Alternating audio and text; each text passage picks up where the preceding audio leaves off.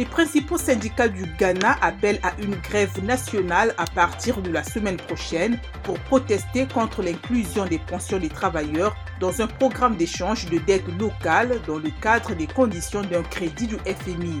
Nous serons en grève jusqu'à ce que notre demande d'exemption de tous les fonds de pension du programme d'échange de la dette intérieure soit acceptée, a déclaré Yaouba, secrétaire général du Congrès des syndicats, lundi.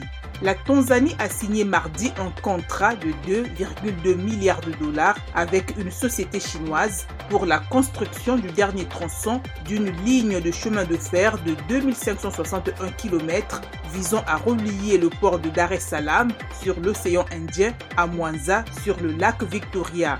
Cette ligne aura d'éventuelles dérivations vers le Burundi, la RDC, le Rwanda et l'Ouganda.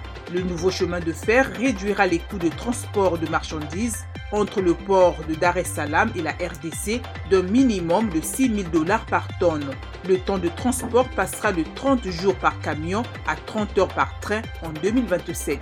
Terminons par le Zimbabwe qui, selon l'agence Reuters, interdit l'exportation de lithium non traité d'après un avis du gouvernement. Harare veut arrêter les mineurs artisanaux qui, selon lui, creusent et transportent le minerai à travers les frontières.